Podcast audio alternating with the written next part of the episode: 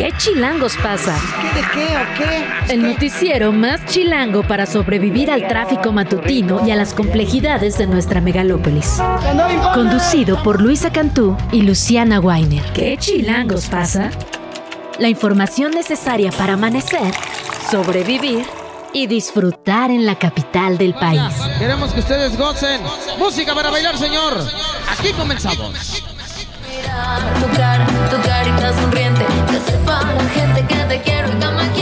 7 de la mañana, 4 minutos. Estamos escuchando Amor a Primera Vista del 2020, interpretado por Belinda, Los Ángeles Azules y Lalo Ebrard. Una más de mi lista de cumbias para el tráfico. Luisa Cantó, muy buenos días. ¿Cómo estás en este miércoles 15 de noviembre? Excelente recomendación de quien te haya mandado esa. Oye, una nueva faceta de Belinda que yo no había escuchado tan a detalle. Muy bien, ¿eh? Sí, buena. Esta es buena de Buena, verdad, buena. ¿eh? Buena de verdad. Con esto arrancamos. Le ponemos onda porque es un día pesadito, mucha información el día de hoy. Vamos a seguir platicando, por supuesto, del caso del magistrado de, eh, de Ociel Baena de todo lo que ha ocurrido en torno a ese caso. La fiscalía da una versión completamente diferente a la que dio ayer. Otra vez cambia, cambia por completo. Todavía no han pasado 48 horas, pero ya tienen absolutamente las respuestas. No han hecho mecánica de los acontecimientos. Obviamente no se han tomado huellas dactilares porque no da el tiempo para tener los resultados. Y la familia se ha pronunciado al respecto. Sí, lo más importante, no han respetado eso, la dignidad y la privacidad de la familia en un momento doloroso. Se le han pasado tratando de pues justificar, digamos, este acto violento para restarle importancia ante la mira pública, lo cual es, o sea, no solo revictimizador, sino criminal, ¿no? Eh, y más adelante lo veremos, por ahí en medios y redes, la prensa local precisamente eh, ha logrado identificar cómo ha sido la construcción de narrativas, porque ciertos medios estuvieron ahí en, en la escena, digamos, violenta. Después, ciertos personajes de las autoridades dieron entrevistas exclusivas con esos medios, es decir, Y hasta se corrigieron al aire, ¿no? Eh, estuviste, no, bueno, no estuviste. Sí, como tú viste, ah, digo, eh, obviamente no estuviste, pero bueno, eh, como te decía, es Sí, increíble, sí, sí, o sea, increíble de verdad el actuar de las autoridades, no solo de la Fiscalía, de la Secretaría de Seguridad eh, Pública también estatal, y por eso el debate sobre si debe atraerse o no el caso a lo federal, pero tampoco es que la Fiscalía Sí, la Fiscalía General, General de la República nos haya dado, digamos, ¿no? certeza de que puede con este tipo de casos con una perspectiva correcta. Absolutamente, hablaremos de eso. También vamos a platicar ya con el aspirante, la coordinadora en defensa de los comités de la Cuarta Transformación aquí en la capital. Va para jefa de gobierno, hablaremos con Clara Brugada en unos minutos más. Eh, muchos temas también de política, temas internacionales. Se acerca el balotaje allá en Argentina. Sigue, siguen los bombardeos en la franja de Gaza, siguen los ataques. Vamos a estar hablando particularmente de los hospitales y también de lo que ocurre en materia internacional con Andrés Manuel López Obrador y las reuniones que va a tener eh, en el marco del Foro de Cooperación Económica de Asia-Pacífico. Totalmente, no hay que quitar los ojos fuera de Gaza. Llevamos, lo, se lo leía a Lidiet Carrión el otro día, un mes y una semana con imágenes que superan en horror al anterior. Todos los días, todos los días hemos visto estas imágenes de niñas y niños mutilados bajo los escombros, llorando, temblando en camillas de hospital porque no hay suplementos médicos, porque no hay electricidad. Estas fotos de bebecitos recién nacidos muriendo porque no hay eh, electricidad no se les puede atender a, a los bebés prematuros. Y ahora el colmo de la crueldad y de la violencia es esta irrupción por tierra que hace el ejército israelí en este complejo médico Al-Shifa para sacar a la prensa, para silenciar por completo lo que está pasando y las atrocidades que están cometiendo en el terreno. Eh, y, y un poco esto, habían dicho públicamente, bueno, les vamos a dar chance de desalojar quién sabe a dónde, quién sabe cómo, a las personas que estén en esos hospitales, a personas que están buscando refugio, heridas, y lo que han denunciado eh, a través de personal periodístico justamente es que en cuanto salen les disparan, ¿no? Había estos reportes de prensa con disparos en la cabeza y en el pecho directos de francotiradores. La verdad es que el esfuerzo de silenciar esta atrocidad también crece cada día, y la comunidad internacional ahora se sumó Bolivia al rompimiento de Sí. relaciones con Israel, pero... Ah, perdóname, Belice. Bolivia Belice. ya, Bolivia ya, semanas, sí. es verdad. Sí, sí, sí. Y, y- y, pues México ha brillado por su ausencia, la verdad, en estos posicionamientos energéticos y nada de esto ha repercutido, digamos, en el, el posicionamiento ni de Israel ni de Estados Unidos, que es su principal cómplice en estos hechos, ¿no? Y justo Médicos Sin Fronteras informaba que mandó un nuevo equipo de 15 personas a Gaza para apoyar a los colegas que llevan semanas viviendo un infierno. Y así intentar salvar vidas. Sin embargo, necesitamos que se garantice la seguridad de los equipos y la entrada de más suministros médicos. Esto pedían desde Médicos Sin Fronteras. Vamos a, a, buscarlos esta semana. Vamos a estar platicando con ellos para ver cuál es la última información. Pero como bien dices, sabemos que poco se sabe fuera de, de la franja de Gaza porque no hay forma de hacer periodismo, no hay forma de reportear, están matando a los periodistas, a los comunicadores y esa es la mejor manera de mantener el silencio. Vamos a hablar de eso y de mucho más. Luisa Cantú, empezamos. Arrancamos. Venga. Como ya adelantábamos, a menos de 48 horas de la muerte violenta del magistrade Ociel Baena y de su pareja, Dorian Daniel, las autoridades han salido a dar una serie de versiones sumamente erráticas y revictimizantes sobre lo que habría pasado, que han dicho básicamente que no hay indicios, de acuerdo con sus investigaciones en 48 horas, lo cual sin duda es un tiempo récord, de que haya habido terceras personas involucradas en estos actos violentos contra ambas personas. Vamos a escuchar eh, parte de las reacciones, sobre todo de otras autoridades, como por ejemplo la legisladora Patricia Mercado, en... Eh, pues estas últimas horas ya eh, el cuerpo del magistrado fue trasladado a Coahuila, de donde era originario. Están en proceso los funerales, así las reacciones. Escuchamos ahora a Patricia Mercado. Fiscalía de Aguascalientes entregó conclusiones apresuradas sobre el caso sin hacer una investigación generando estigma y revictimización. Que la Fiscalía General de la República traiga el caso y realice una investigación exhaustiva bajo la perspectiva de diversidad sexual y agotando las líneas de investigación que se deriven del hecho de que era una persona muy visible, que reivindicaba una identidad de género disidente y que hace cuatro días denunció amenazas. En efecto, tenía protección por parte de la, y esta es parte de lo que no se está, no se explica, ¿no? Haya pasado lo que haya pasado, como no escucharon las escoltas de seguridad que están justamente para eso. No escucharon gritos, no escucharon golpes, no escucharon nada, de nada, de nada. Es que realmente eh, bueno, lo hablábamos una y otra vez, pero las autoridades han sido absolutamente, se han deslindado de este caso de forma brutal. Lo primero que han salido a decir es que no había sido un crimen, después que sí, pero que no hay terceras personas involucradas. Es decir, eh, ya lo decía, erráticas, revictimizantes y, sin hacer su trabajo, porque la verdad es que para dar una primera versión hay que hacer pruebas contundentes, es decir, no es solo una cuestión de, mirar la escena del, crimen. y además no, hay que salir pues. a dar conferencias de prensa, hay que hablarle a las familias. Esa es la primera parte. Y, lo que decíamos, el protocolo indica que cuando hay contextos de vulnerabilidad, es decir, de riesgo, como es ser una persona defensora, activista de la comunidad LGBTI con un cargo público, es decir, hay una serie de capas ahí, ¿no? De, de riesgo. Evidentemente, lo primero que tienes que hacer es partir de la hipótesis de que se trató o de su trabajo o de su identidad, ¿no? Un crimen de odio. Y de ahí descartar, después de investigaciones exhaustivas, cualquier posibilidad para llegar entonces a una conclusión. En caso de descartar y no confirmar, pues no salir a descartar todo a ojo de buen cubero. Sí, no, absolutamente. Y sin un acompañamiento a, los familiares del magistrado, no, no les ha mostrado la carpeta de investigación con la cual llegaron a estas conclusiones apresuradas. Es decir, hay una serie de irregularidades, de omisiones y de violencias que se ejercen por parte de las autoridades que han sido brutales en este caso en particular y lo que ya hablábamos el otro día. Además de las autoridades, eh, el odio, los comentarios violentos de, discriminación absoluta que se tejen en redes sociales a partir de el uso de la E, ¿no? Partiendo, partiendo desde ahí son realmente brutales y son de alguna manera un reflejo, ¿no? Un pequeño reflejo de, la sociedad en la que vivimos. Es que ese es todo el tema. La gente dice, bueno, la gente esta, ¿no? Que está emitiendo estos comentarios de, de odio.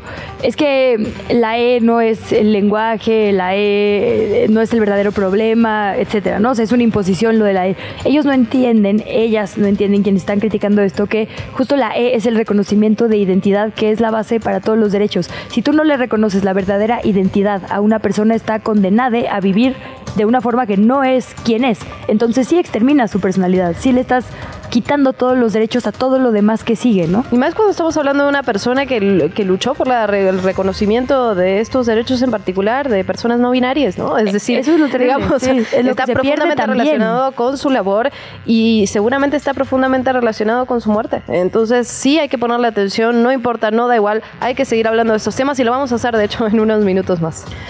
La familia, como ya decíamos, de la magistrada de Baena ya se ha pronunciado también ante los medios de comunicación después de estas versiones que dio la fiscalía. Su padre, Juan, dijo es una falta de respeto a la inteligencia, no nada más de nosotros, sino de todas las personas. Y también apuntó que ojalá algún día su hija, desde donde sea que esté, vea que su lucha no fue en balde. Vamos a escucharle. Les pido por favor que no dejen que este suceso se quede estancado. Los medios yo no los he visto, no quiero contaminarme, le he pedido a mi familia que no lo haga, pero nos hemos enterado por terceras personas. Es una falta de respeto a la inteligencia, no nada más de nosotros, sino yo creo que a todas las personas que se consideran con un poquito de intelecto. No es cierto lo que ellos están manejando. Y sería una vergüenza dejar a esa justicia que emita un juicio que no es correcto y que yo creo la mayoría no lo cree. Familiares y amistades se reunieron ayer martes en la sede del Tribunal Electoral del Estado de Aguascalientes para dar un último adiós a la magistrada Jesús Ociel Baena y también a su pareja Dorian de Daniel. Ambos féretros fueron cubiertos con banderas del arco iris, de la lucha LGBTIQ, y ahí permanecieron hasta que fueron llevados estos féretros con sus familias para ser finalmente sepultados. Otros temas, la Comisión de Justicia del Senado aprobó la renuncia de Arturo Saldívar como ministro de la Suprema Corte de Justicia de la Nación, mientras que los senadores de la oposición argumentaron que su voto en contra de la renuncia fue por no justificar las causas graves que establece la Constitución Política para la dimisión de un ministro de la Suprema Corte de Justicia de la Nación, luego de las intervenciones de los grupos parlamentarios en una votación a mano alzada arrojó que la mayoría estaba justamente a favor de avalar esta renuncia. La comisión presidente por Olga Sánchez Cordero, avaló esto, que se sumará al proyecto de la Cuarta Transformación. Arturo Saldívar, ya lo sabemos, ya lo habían anunciado, y va a acompañar al aspirante presidencial de Morena, Claudia Sheinbaum. Este fue el momento en el que se aprobó, vamos a escucharlo. El Senado de la República aprueba la renuncia que presenta el ciudadano Arturo Saldívar Larrea al cargo de ministro de la Suprema Corte de Justicia de la Nación. Ha sido aprobada por esta Comisión de Justicia la renuncia del ministro Arturo Saldívar. La presidenta Sánchez Gordero argumentaba justamente el libre desarrollo de la personalidad para aceptar ese cargo. Decía que nadie puede estar obligado a, permanecer en un cargo en el que no quiere. Obviamente, por parte de la oposición, eh, bueno, hablan de este tema constitucional que incluye motivos graves. ¿Cuáles son los motivos graves? Finalmente se aprobó y seguramente, Luisa, vamos a estar atentos, tendremos noticias de la próxima terna, terna de mujeres para la Suprema Corte de Justicia de la Nación en estos días, esta semana, yo creo, quizás hoy mismo tendremos esos nombres. El otro día en la conferencia matutina, Luis Alcalde, la secretaria de Gobernación, estuvo a punto de decirlo. Finalmente no se dijo, pero ahora aprobada ya la renuncia del exministro Saldívar, pues ahora sí que es posible, es posible que tengamos noticias de ese tema. Y vamos a la política local tras ser designada como coordinadora de defensa de la Cuarta Transformación aquí en la Ciudad de México. Clara Brugada presentó ante el Congreso de la Ciudad de México una solicitud de licencia definitiva a su cargo de alcaldesa de Iztapalapa para ahora sí volcarse, dedicarse de lleno al proceso electoral del 2024. Los legisladores y las legisladoras van a analizar esta solicitud y votarla en la sesión ordinaria que está citada para mañana. Hay que recordar que el pasado 8 de septiembre Clara Brugada le pidió al Congreso local una licencia temporal únicamente para hacerse, mm, eh, perdón, para hacerse válida a partir del 16 de septiembre. En esa semana inauguró las obras que tenía pendientes, hizo algunos recorridos por las colonias y los barrios para despedirse de la demarcación, dio su último informe de gobierno y su último grito de independencia para después participar en este proceso interno de Morena que finalmente la colocó como puntera y será ahora la candidata de este bloque PT Verde y el partido en gobierno para competir contra el Frente Amplio por la capital.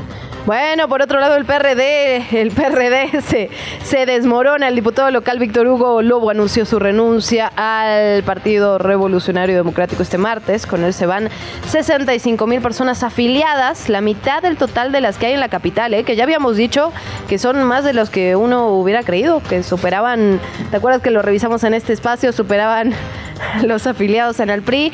Bueno, se va a la mitad de, los afiliados con él en conferencia de prensa. Luego indicó que son 60 de 95 integrantes del Consejo Estatal, 15 del Consejo Nacional, 3 del Comité Ejecutivo Estatal y aseguró además que el PRD perdió el rumbo y desprecia el trabajo territorial por lo que ya no se siente representado. Vamos a escucharlo. Ya estamos informando que renunciamos a nuestra militancia de 25 años al proyecto del Partido de la Revolución Democrática. Hoy se encuentran aquí prácticamente el 60% del Comité Ejecutivo Estatal, la gran mayoría, el 65% de consejeros nacionales, de consejeros nacionales en la ciudad y prácticamente el 70% de los consejeros estatales que integran el Consejo del PRD hasta el día de hoy en la Ciudad de México. Bueno, y por supuesto ya hay reacciones ante esto. La dirigencia de Morena en la capital le abrió la puerta a Lobo. En un comunicado el partido dijo aplaudir su valentía, le invitaron a sumarse a la construcción del segundo piso de la transformación aquí en la capital. A ver, ahí te va. Después de Iztapalapa, la Gustavo Amadero es la alcaldía con mayor cantidad de personas que pueden votar.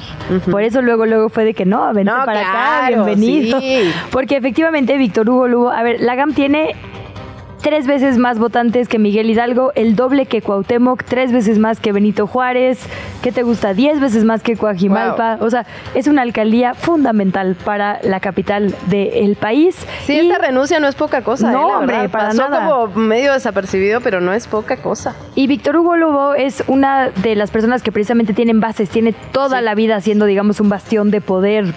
Voy a dejarlo sin calificativos, pero de poder fuerte en la Gustavo Amadero y además pertenece a un grupo político que es el grupo más eh, importante, digamos, de perredistas aquí en la capital, ya lo decíamos, junto con su pareja sentimental Nora Arias, no sé si al día de hoy siguen siéndolo o no, esto sin duda está raro, pero se alternaron la alcaldía y diputaciones locales por la GAM varias jornadas, o sea, iban una y una casi casi, y son de este otro grupo que ya lo decíamos también muy cercano a la propia presidenta del PRD en la ciudad, Elizabeth Mateos, es decir, son un grupo que ha gobernado, que tiene muchas bases y que es pues muy importante que, que esté ahorita rompiendo con el PRD, en un momento en el que paralelamente otras figuras de la oposición, como Adrián Rubalcaba, como Sandra Cuevas, han dicho que ya no están tan conformes, digamos, con este bloque que el PAN pensó que lideraba.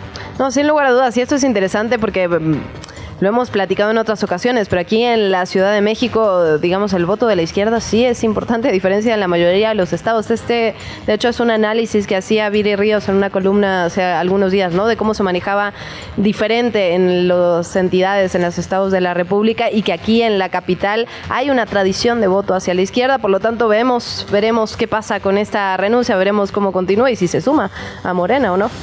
Mientras tanto, representantes de una treintena de organizaciones y algunas personas trabajadoras de la Fiscalía General de Justicia de la Ciudad de México acudieron al Congreso eh, de la ciudad, al de la capital, para entregar 20 mil firmas en favor de la ratificación de la titular de esa oficina, Ernestina Godoy. Berta Galeana, quien es presidenta de una de esas organizaciones, Abogados Democráticos, dijo que de no lograrse un periodo extra de cuatro años para Godoy, se suspendería lo que ella llamó o consideró el avance de la transformación de la Fiscalía. Nos vamos ahora sí con otros temas. El presidente Andrés Manuel López Obrador mantendrá este jueves una reunión bilateral con su homólogo de China, Xi Jinping, en San Francisco, California. Esto ante el inicio del Foro de Cooperación Económico de Asia y Pacífico.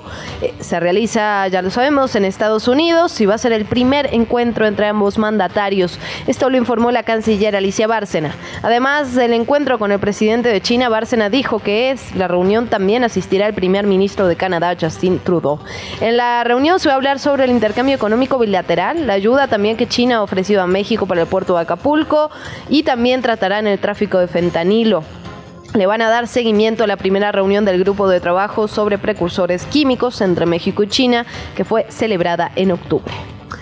Y para cerrar este resumen, la Organización Mundial de la Salud reclamó que evacuar a las y los pacientes del hospital Al-Shifa, el único que continúa en operación en Gaza, es una tarea imposible. Esto después de la amenaza de las autoridades de Israel que pidieron la evacuación y que sacaron a punta de pistola literalmente a la prensa de este sitio.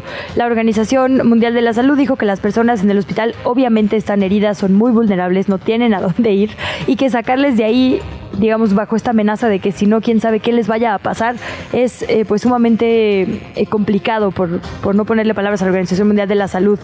Eh, Al-Shifa ha sido noticia porque no hay electricidad, hay recortes de energía que han hecho que al menos siete bebés prematuros mueran, hay otros 30 en peligro y la verdad es que, digo, están ahí, se les ve con mutilaciones, heridos, temblando, o sea, es que yo no sé qué más podemos decir, ¿no? Para el horror de lo que se está viviendo en Gaza. La entrevista. ¿Ya estás grabando? 7 de la mañana con 30 minutos vamos a seguir hablando sobre el caso del magistrado Ociel Baena, su muerte violenta en Aguascalientes y en especial de todas las reacciones que ha provocado, digamos, este hecho. Eh, por un lado, mucha celebración a su lucha, a su vida, a su identidad y por otro lado también muchas expresiones de odio. Y queremos justo ayudar a eh, pues tirar estas, ¿no? A, digamos, eh, pues revisar de dónde vienen, por qué están en la mira pública y, y, también pues un poco quizá ayudarle a nuestra audiencia si de repente no entiende algo a que lo entienda y entonces a que construyamos paz y no odio. Y alguien que es experta en eso es Geraldina González de la Vega, quien es presidenta del COPRED, el Consejo para Prevenir y Eliminar la Discriminación aquí en la Ciudad de México. Geraldina, muy buenos días, gracias por estar con nosotras. Hola, ¿qué tal? Muy buenos días, ¿cómo están? Muchas gracias por el espacio. Geraldina, pues hay mucha discusión sobre si la E o no la E, si le magistrade, si ella, eh, asesinade, y de repente no nos damos cuenta que el micro milésima de segundo que gastamos de saliva es literalmente el mundo para algunas personas porque significa el correcto reconocimiento del derecho a la identidad. Háblanos un poco de esto, que es parte del pronunciamiento que hace COPRED.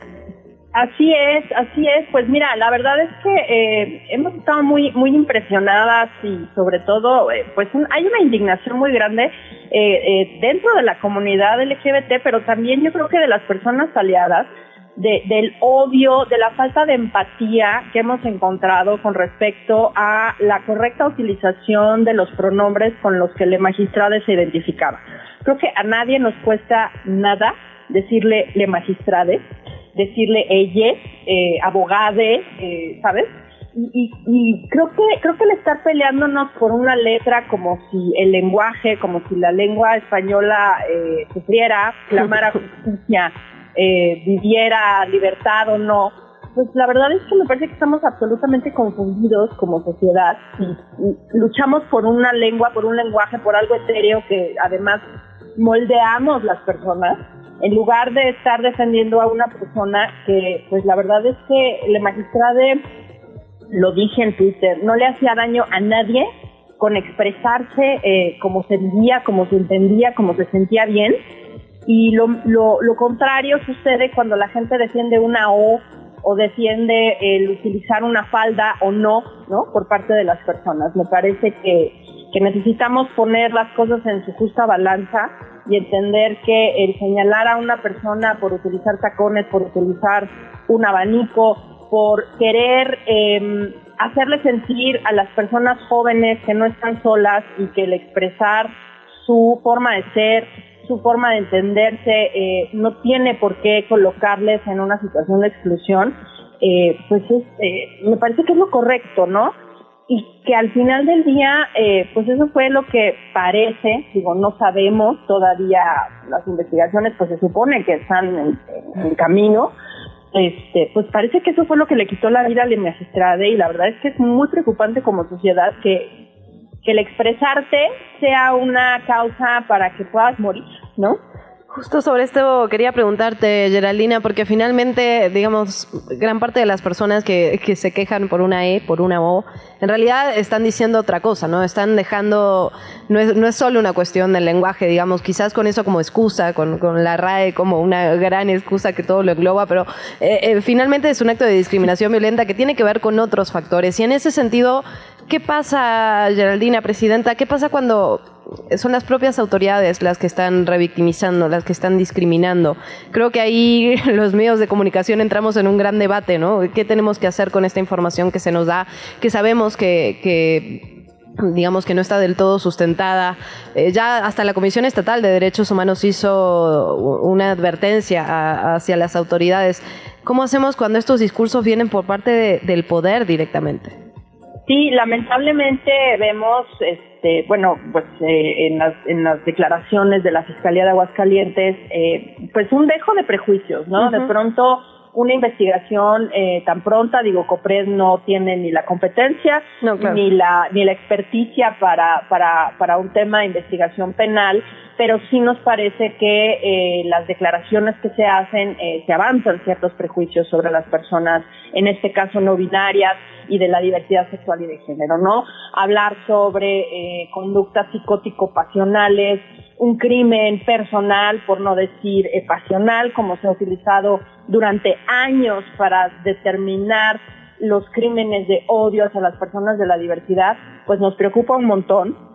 Igual que sucede con los casos de los feminicidios, ¿no? De pronto sabemos que existe eh, violencia de género hacia las mujeres y cuando la primera respuesta de una fiscalía es, bueno, pues la chica se cayó en una coladera o la chica estaba eh, muy tomada y eh, broncoaspiró o la chica pues sin querer tropezó por las escaleras, pues nos causa una gran sospecha porque sabemos que la línea de investigación tendría que partir de eh, la sospecha de un feminicidio, pues en el caso de los crímenes y de las muertes violentas de personas de la diversidad es exactamente lo mismo. Sabemos que sus vidas están en peligro porque según datos de la sociedad civil, la, eh, eh, México como país se encuentra en la región latinoamericana en el segundo lugar de crímenes de odio. Entonces, sabemos que las personas de la diversidad viven violencia, sabemos que además la magistrada en lo particular era una persona amenazada de muerte y de pronto que la primera línea de investigación sea eh, un crimen pasional, pues la verdad es que nos genera mucha sospecha porque sabemos que es un prejuicio que se ha utilizado mucho y que la violencia hacia las personas de la diversidad está ahí latente, amenazándoles, porque lo vemos en redes. El, lunes que nos enteramos de la muerte de la magistrada, eh, no faltó la gente que se alegró por su muerte. O sea, estamos hablando de que gente se atreve a poner en las redes sociales que se alegra por la muerte de una persona que se atrevió a ser diferente y a ser vocal en que esta diferencia está bien y no tiene por qué ser una causa de exclusión para, en su caso, por ejemplo, perseguir una carrera judicial, ¿no? Entonces, pues la verdad es que nos sorprende mucho eh, la, la, la, la prisa la falta de perspectiva de género e interseccionalidad en las, en las investigaciones. Y pues justo el día de ayer eh, el, subsecretario de Derechos Humanos de la Secretaría de Gobernación estaba justo diciendo que se acompañaría a, la fiscalía en lo que en lo que requiera para, para hacer una investigación con perspectiva de género, con perspectiva de interseccionalidad y pues nosotros desde el COPRE también en nuestro pronunciamiento lo, lo dijimos así el lunes, ¿no? Esta investigación tiene que partir de un crimen de odio y de ahí descartarse esto, no al revés. Porque si no, vamos a avanzar con prejuicios, vamos a avanzar pensando eh, eh, que las personas de la diversidad se matan entre ellas y ese es un prejuicio y un estereotipo tan dañino que justamente trunca el acceso a la justicia de las personas de la comunidad. Y hay mucho enojo, hay mucho miedo y hay, y hay mucha indignación por, por todo cómo ha sucedido este caso, ¿no? Yo creo que justo como sociedad necesitamos reflexionar cuáles, qué, qué cosas son las que nos parecen importantes. Y me parece que los valores de la justicia y de la igualdad y la no discriminación tienen que ser primordiales en este, en este caso y en todos, ¿no? Sí, porque justo eso, no, no, no, es consulta pública, pues, o sea, no les estamos preguntando si quieren reconocer derechos, pues son, los derechos son y los tenemos todas las personas, punto. El derecho a la identidad es igual de válido para los 120 y las 120 y les 120 millones de personas que habitamos aquí, ¿no? Eh, y, y, eso me parece importante decir, a ver, no, no o sea, no, no, es algo que, que esté a discusión, es un derecho y no respetar ese derecho es un delito. Y, justo ahora, regresando a esto que dices de hay mucho miedo, me parece bien importante porque también yo leí muchos comentarios por ahí en redes de integrantes de la diversidad, de la comunidad LGBTI, que decían es que esto otra vez significa que nadie duerma tranquila, tranquile, ¿no? Porque justamente si una persona tan, como dices tu vocal, tan visible, tan activista, tan poderosa, porque al final tenía un cargo público de importancia, puede ser asesinada y las autoridades van a reaccionar de esta manera que queda para el resto de las personas, ¿no? Es decir, es un círculo, un círculo tóxico que se tiene que romper, sí con el arropo, digamos, de la sociedad, pero también con la reacción de las autoridades, de todas las autoridades, ¿no? Tendría que haber una reacción como mucho más enérgica. Sí, sí, sin duda, sin duda alguna, yo creo que eh, es importante eh, que haya voces, por ejemplo, hemos visto a la, diputada Salma Luébano, hemos visto, digo, mencionaba hace un momento eh, las declaraciones del subsecretario de Derechos Humanos, eh, nos mencionabas hace un momento el tema de la comisión local del Estado, en fin, creo que creo que sí necesitamos no dejar, o sea, no quitar el dedo del renglón en cuanto a que haya justicia, aclaración de los hechos y sobre todo, insisto, o sea, si la versión al final eh, eh, confirma, digamos, que fue eh, un asesinato mutuo, como lo han querido plantear, pues que haya evidencia clara, pero que no se parta de una visión estereotipada, ¿no? Eso es lo que se pide. No se está impulsando una investigación en uno u otro sentido. El problema es que la investigación parta de un prejuicio, ¿no? Entonces, aquí la idea es que, la, que la Fiscalía garantice la aplicación de los protocolos específicos de investigación de casos relacionados con personas de la diversidad, que, que, garantice la aplicación de una perspectiva de género y una perspectiva interseccional, que garantice que si encuentra el cuerpo de una persona de la diversidad, pues eh, va a tomar en consideración esos contextos de desequilibrio, esos contextos de violencia, esos contextos de exclusión, y no se va a ir con la versión más fácil que nos, que nos da, digamos, insisto, los prejuicios y los estereotipos hacia las personas de la diversidad, que los hemos escuchado un millón de veces. Es que es un crimen pasional, se mataron entre ellos, ¿no? Porque justo eso es lo que preocupa y entonces eso es lo que se está clamando, ¿no? Porque de pronto también hay quien dice, pues es que ustedes entonces ya decidieron cuál fue eh, la razón, digamos, de la muerte, ¿no? ¿Cuál es la conclusión de una investigación? Y eso no les toca. Efectivamente, no lo sabemos, pero exigimos una investigación apegada a los estándares de, igualdad y no discriminación de acceso a la justicia de las personas de la diversidad. Esa es la exigencia social y yo creo que donde, donde quienes nos toca señalar eh, los prejuicios, los estereotipos, eh, eh, pues necesitamos no dejar de, de, poner el dedo en el renglón. Insisto, no hay una competencia interestatal, por así decirlo, de COPRED con Aguascalientes, pero evidentemente pues somos una institución que podemos acompañar si es que ellos así lo, lo, lo quisieran también. Digo, es, la idea aquí es hacer justicia, entender qué fue lo que sucedió y sobre todo transmitirle a la sociedad que esto no puede ser tolerable en ningún caso, vaya, en, el caso de ningún homicidio, no, pero cuando sabemos que hay personas que por expresar su manera de sentirse, su manera de entenderse, eh, están sus vidas en peligro, pues me parece que necesitamos ser muy claras en cuanto a que esto no puede suceder, ¿no? Alguien decía en Twitter, eh, me pareció un, un comentario fuertísimo, ¿no? Que decía, eh, yo soy una persona no binaria y mi papá me enviaba eh, eh, información de la magistrada demostrándome que yo podía, ¿no? a pesar, y yo sé que no es correcto utilizar el a pesar de, porque no debería hacerlo, a pesar de nada la identidad no podría pesar para hacer algo, pero le decía a su papá, a pesar de, tú puedes salir adelante, ¿no? Puedes hacer lo que tú quieras, puedes cumplir tus sueños y hoy vemos esto, entonces, claro que hay una indignación e insisto, un miedo en la comunidad, porque como tú decías hace un momento, pues, o sea, si esta persona que es visible, que estaba protegida además, eh, aparentemente por algún mecanismo de protección, este, pudo ser víctima de, de un homicidio, eh, eh, pues vaya, ¿qué le queda a otras personas, no? Entonces yo sí quiero ser muy clara en la Ciudad de México, eh, hay un trabajo interinstitucional eh, y, estamos con todas las em, eh, fuerzas, digamos, para evitar la discriminación y que la discriminación lleve a las violencias hacia las personas de la comunidad, ¿no? Justo aquí tenía el tweet que mencionaba Geraldina. Mataron a quien mi papá me enviaba sus noticias para mostrarme que a personas como yo les puede ir bien. Brutal, brutal. brutal, es brutal. es brutal. Y también digo, ¿no? O sea, el tema de pronto de que la gente le molestaba eh, que la magistrada utilizara cierta ropa o que se expresara de determinada forma.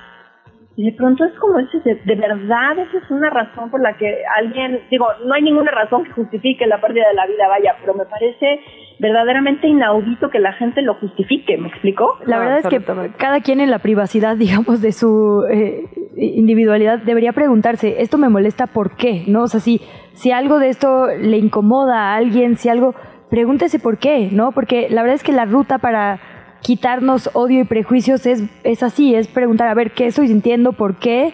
Y ver que en realidad es justo un miedo impuesto desde el odio, desde el prejuicio, que, que, no le hace bien a la sociedad. Sí, porque por ahí también se ha dicho, no es que se están protegiendo los valores supuestamente tradicionales. ¿Esos a quiénes han protegido? ¿No? O sea, digamos, este respeto a todas las identidades solo nos va a traer una mejor sociedad a todas las personas.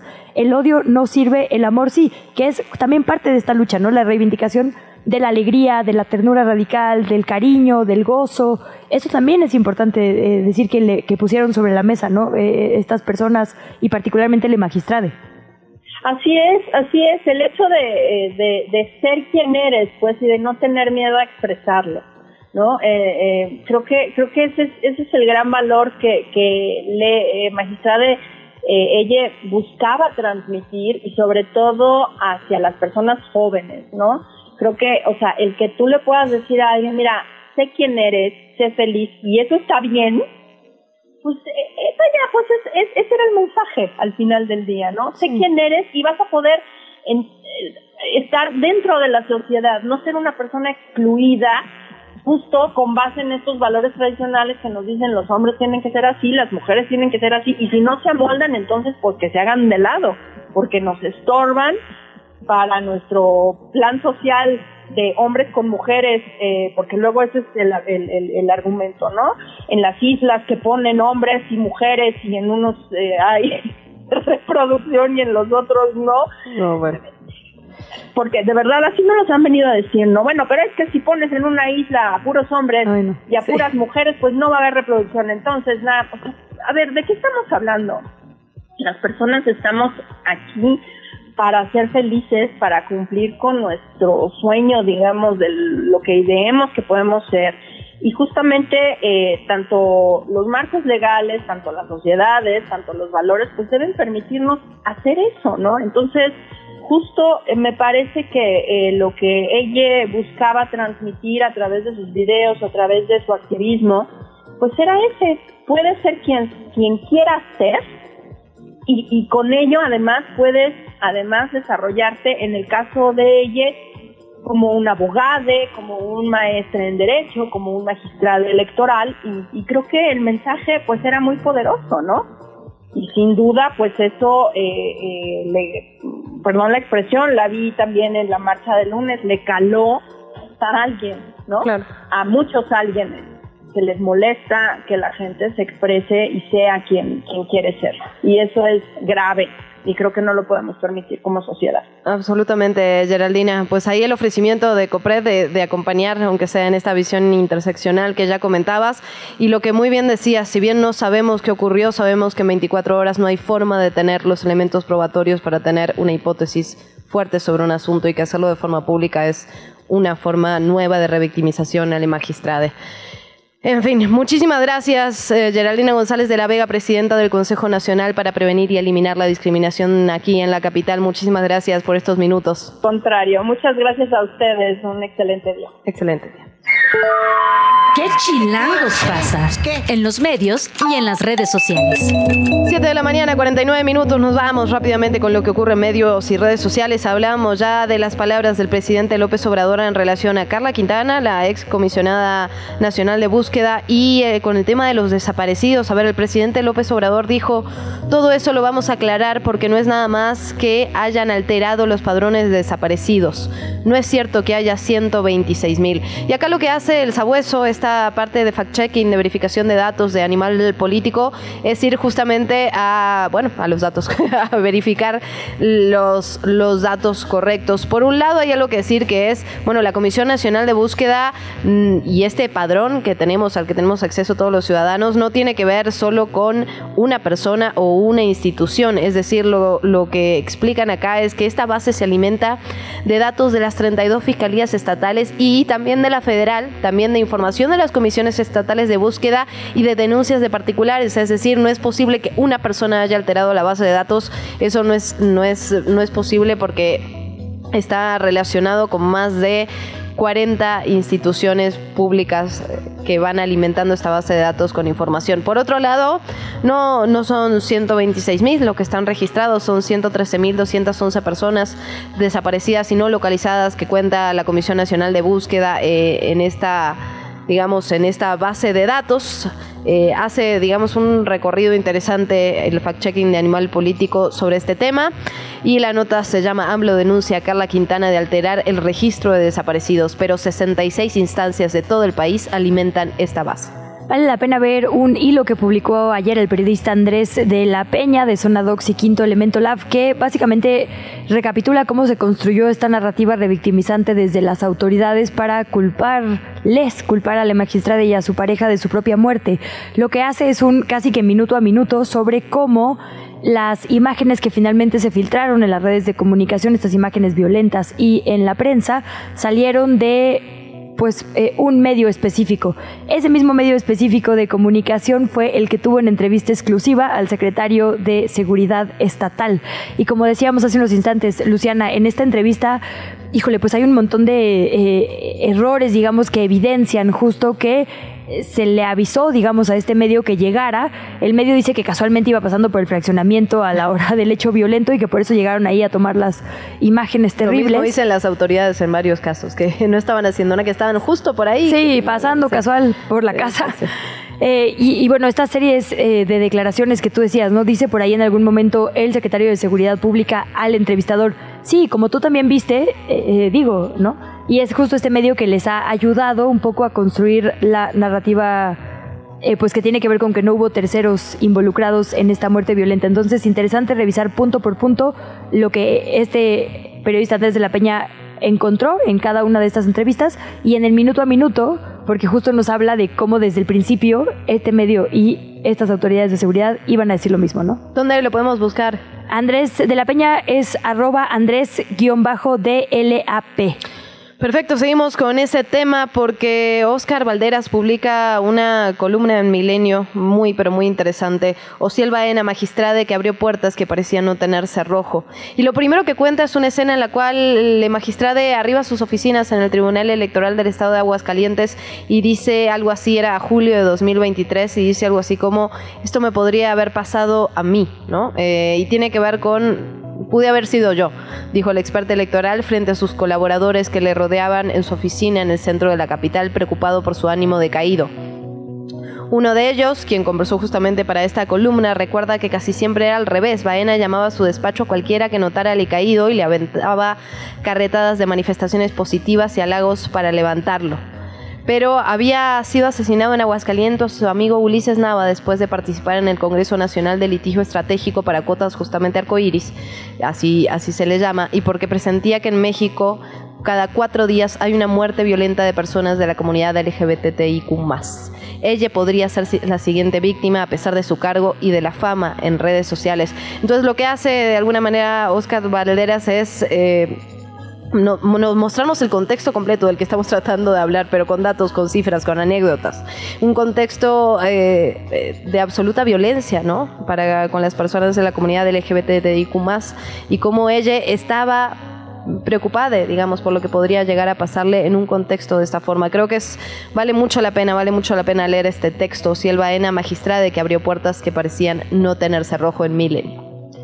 Y en la última recomendación que hacemos hoy hay una nota en chilango.com que lo explica, se llama Protestas en el Metro, jóvenes cambian nombre de la estación La Raza por Gaza. Está también en la cuenta de Desinformémonos eh, y es básicamente pues esta intervención que hace una colectiva, cambian el logo por la bandera de Palestina y obviamente algunas letras para decir Gaza en una señal internacional de solidaridad. La entrevista. ¿Ya estás grabando? Son las 7 de la mañana con 56 minutos y le agradecemos muchísimo a la diputada local, presidenta de la Comisión de Igualdad del Congreso de la Ciudad de México, Ana Francis Moore, que nos tome la llamada. Queremos hablar de un montón de temas con ella. ¿Cómo estás, Ana Francis? Buenos días. Hola, buenos días. Bien, disfrutando del sol de la mañana. No hemos salido de la cabina, no te Sí, lo manejamos. Hay sol. Pero pronto, sí. Pues muchísimas gracias por, por estos minutos, Ana Francis. Eh, queríamos platicar eh, justamente sobre el tema del amor romántico, de cómo, cómo deconstruirlo, para qué nos ha servido durante tantas décadas y pues como todo lo cultural, así como se construye, se puede reconstruir y hacerlo distinto, diferente. An- Antes de que contestes, Ana Francis, déjame poner el contexto. En una sesión ordinaria del Congreso en la Ciudad de México, Ana Francis mandó a todas las mujeres y a todos los hombres a leer a Bell Hooks. Les dijo, a ver, ustedes como que andan medio no tan bien de su feminismo, váyanse a leer a Bell Hooks. Entonces, con este pretexto justo de que acaba de pasar eh, el Día del Soltero y de que, bueno, el tema del amor romántico y del feminismo es algo que atraviesa absolutamente todos los temas, dijimos Ana Francis. Y ahora si tu pregunta, sabiendo que mandó a leer a todo el mundo a Bell Hooks, Tiene todo el sentido y es un asunto de política pública y te digo desde dónde lo digo. Ayer me la pasé toda la tarde en la Fiscalía de la Ciudad de México acompañando a víctimas, a mujeres víctimas de distintos tipos de violencia de género y que ayer justo fueron atendidas por, la estupenda fiscal Ernestina Godoy. Cada una de las historias lo que tiene de fondo es el amor romántico. Lo que tiene de fondo es esta idea por medio de la cual, esta idea humeante, digamos, de cortina de humo, por medio de la cual este, bajo pretexto o pretexto del amor, la pertenencia, tú le perteneces a alguien, tú te entregas a alguien, este, eh, tú y yo somos uno mismo, etcétera, etcétera, etcétera, acaban sucediendo unas violencias del terror y no salimos de la idea central del patriarcado que somos el objeto deseado, bonito, precioso, chulísimo, pero de pero objeto al fin de pertenencia de los señores, que es la idea central del patriarcado. Nosotras, eh, las mujeres en general, niñas, niños y adolescentes. Híjole, y son de terror, pues, ¿no? Entonces, em, justo esa reflexión también, pues, llevada, digamos, a la práctica, a mi práctica feminista personal, eh, que hemos ido viendo junto con mi esposa, eh, el chantaje es parte central del amor romántico, es decir, toda relación en el amor romántico está basada en el chantaje, en el tú no me quieres lo suficiente, yo no te gusto lo suficiente, este, tú me tienes que demostrar eso, por eso dame, dame tus claves del Facebook, tú me tienes que demostrar tal o cual otro, deja de hacer esto, deja de hacer lo otro, deja de trabajar, deja de disfrutar este, de estar con tus amigas, etcétera, para que seas, seas más mi, seas más mía. Y esta falta de autonomía, esta, este exceso de chantaje, eh, pues genera puras relaciones de horror, amiga. Que estamos llenas de canciones, además, ¿no? Eh, eh, Préndanle al radio y cualquier canción. Este, yo te di todo, yo te entregué todo y sin embargo me abandonaste. El otro día hice el ejercicio de, a ver, ¿cuáles son las 10 canciones románticas del Spotify? No había una sola letra que no fuera de dolor. Queda así de, ¿qué idea tenemos del romanticismo? ¿Qué idea tenemos del amor? Todo está conectado con hacernos caca, las personas. Entonces, eh, pues el amor romántico es muy peligroso. Es, y cuando digo peligroso no es metáfora. Tenemos 1.500 carpetas semanales de violencia familiar y todo está centrado justamente en eso, en que no es así, en que el amor, como toda relación humana, eh, es compleja, es complicada, requiere de esfuerzo, requiere de trabajo. Me parece que debería de ser mucho más parecida a la amistad que otra cosa, porque a tus amigos no les haces fregadera y media, pues, ¿no? Los testimonios que yo escuchaba ayer era así de, pero por, o sea, porque en general son mujeres contando cosas indecibles, ¿no? que dices, bueno, ¿por qué las odian tanto? ¿Qué pasó? Y claro, ellas lo, lo cuentan con un, con un cierto dejo de, te lo siguen contando y es como, y no creo lo que te estoy contando porque no entiendo por qué pasó. Y todo eso es, eh, en algún momento fue amor, o en algún momento fue esta idea que tenemos del amor y del amor romántico. Entonces, elementos centrales que yo ubico del amor romántico que hay que limitar, eliminar desde el día cero, el chantaje, pues, ¿no? Y les decía que mi, mi esposa y yo hemos estado comentando porque hemos hecho un gran esfuerzo, bueno, por supuesto, por sacar el chantaje de nuestra relación, pero por sacar el chantaje de la relación con nuestros hijos, para que ellos a su vez aprendan a no vivir relaciones de chantaje con nadie, pues, no es necesario el chantaje, no es necesario condicionar el amor, porque el amor es como el aire, es gratis, ahí está para todo mundo, pues, ¿no? Eh, Pues eso, amiga. Horror el amor romántico. Horror, horror y eventualmente acabas en la fiscalía. Pues sí, Ana Francis, como bien dices, horror. Y el tema es que, como dices, lo tenemos tan interiorizado que hay que hacer un ejercicio consciente, digamos, individual y colectivo de, de construirlo. Digo, ahora que nos dices, ¿no? Yo he hecho el esfuerzo junto con mi pareja y mi familia de sacarlo. Eh, pues, ¿qué recomendaciones nos darías? ¿Cómo empezar, digamos, con esta pequeña ruta? Porque, como bien dices, eh, empieza con eh, más bien, está presente en todos los aspectos de nuestra vida, hasta los más terribles. ¿Cómo cortarlo de tajo? ¿Cómo, pues un poco pensar si yo soy víctima del amor romántico, qué tengo que ver como focos rojos, qué tengo que trabajar en mí, qué tengo que trabajar con las demás personas a mi alrededor? Yo les diría dos cosas. Uno, de veras empecemos a pensar que el amor es gratis. Entonces, en ese sentido, nadie tiene por qué cobrármelo. Nadie. Ni mi mamá, ni mi papá, ni mis hermanas, ni mis hermanos, ni mis amigas, ni mis novios. Nadie tiene por qué cobrarme el amor y eh, pues hacer un ejercicio de autoobservación constante. Es muy entretenido estarnos observando, la verdad, ¿no? Es muy entretenido estar observando cosas, qué siento con lo que me estás diciendo, este, cómo estoy reaccionando, si me duele, si, me, si siento feo en mi pechito, etcétera. Pues vayámonos observando, vayamos teniendo paciencia, ¿no? Y vayamos escuchando, escuchando todo lo que está a nuestro alrededor cómo mis compañeros de la oficina hablan de sus parejas, de sus relaciones, cómo de pronto escuchas a una persona hablar de una manera con su pareja, pero cuelga el teléfono y se, y se refiere a esa persona de otra manera, ¿me explico? Todas estas cosas como de, de continuas incongruencias y entender que hay un marco general por el cual todas las personas estamos relativamente obligadas a concebir el amor así, como lleno de chantajes, como lleno de dolor, y que ese no es, eso no está escrito en piedra, eso se puede hacer de otra manera. Entonces, yo diría ejercicios, la autoobservación y encontrar el pequeño chantaje de cada día, el pequeño chantaje de cada conversación, el pequeño chantaje de cada momento y entender el amor es como el aire, es gratis y nadie te lo puede vender. Si te lo está vendiendo, no es amor. Pues ahí, más, más claro ni el agua, si te lo está vendiendo no es amor. Ana Francis Mord, muchísimas gracias por tomarnos la llamada, por platicar con nosotras esta mañana. Encantada, chica. Muchas Un abrazo. Muy buen día. Desde la redacción de ¿Qué Chilangos pasa? Son las 8 de la mañana con 4 minutos. Eh, platicamos sobre este tema porque esta semana fue el día de la soltería. Salimos a las calles a preguntarle a los chilangos, a las chilangas sobre este tema y esto nos dijeron. Porque tal soltera está de moda. El pasado 11 de noviembre se celebró el Día Mundial de las Personas Solteras una conmemoración originaria en la década de los años 90 en China, con el objetivo de visibilizar el orgullo de no tener pareja y por lo tanto más libertad. A pesar de que se ha avanzado en diferentes partes del mundo en fomentar el amor propio, en muchos países permanece el estigma de que una persona soltera es solitaria y por lo tanto infeliz. Sin embargo, quienes promueven esta celebración han señalado que se trata no solo de la libertad, sino del autoconocimiento y de la felicidad sin dependencia. Salimos a las calles a preguntarle a las chilangas y chilangos qué piensan de la soltería.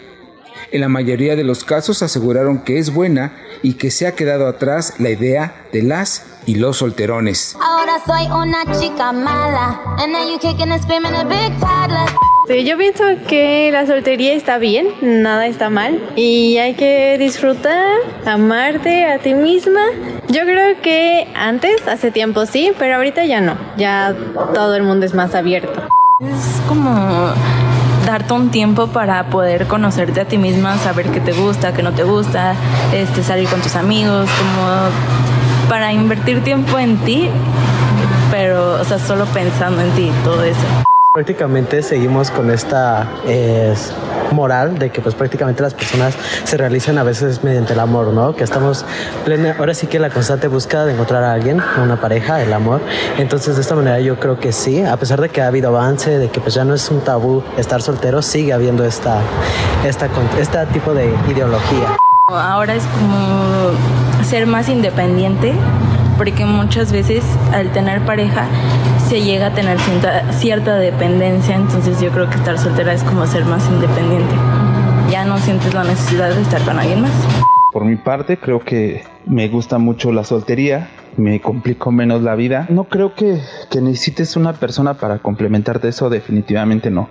Yo creo que cuando tú eres feliz contigo mismo y todo, y, y tú vives tu soledad y tu soltería, y conoces a una persona, tú dices, bueno, yo quiero salir con esa persona y quiero compartir mi felicidad con ella, ¿no? La soledad siempre va a ser incómoda, creo yo. Entonces, a veces sí es un proceso bastante complicado estar solo, pero tiene sus ventajas. Yo creo que aprendes a convivir contigo mismo, a estar bien contigo mismo.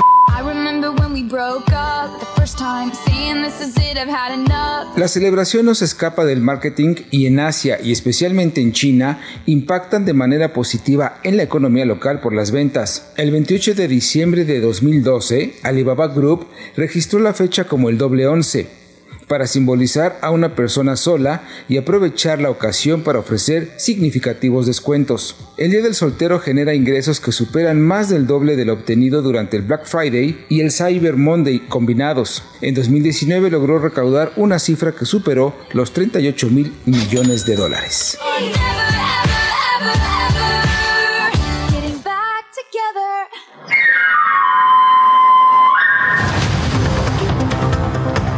8 de la mañana con 8 minutos. Vamos con nuestro segundo resumen informativo. Agrupaciones no gubernamentales en favor de los derechos de las personas migrantes le están exigiendo a todas las autoridades, a los tres órdenes de gobierno, que frenen los operativos de reubicación de personas migrantes.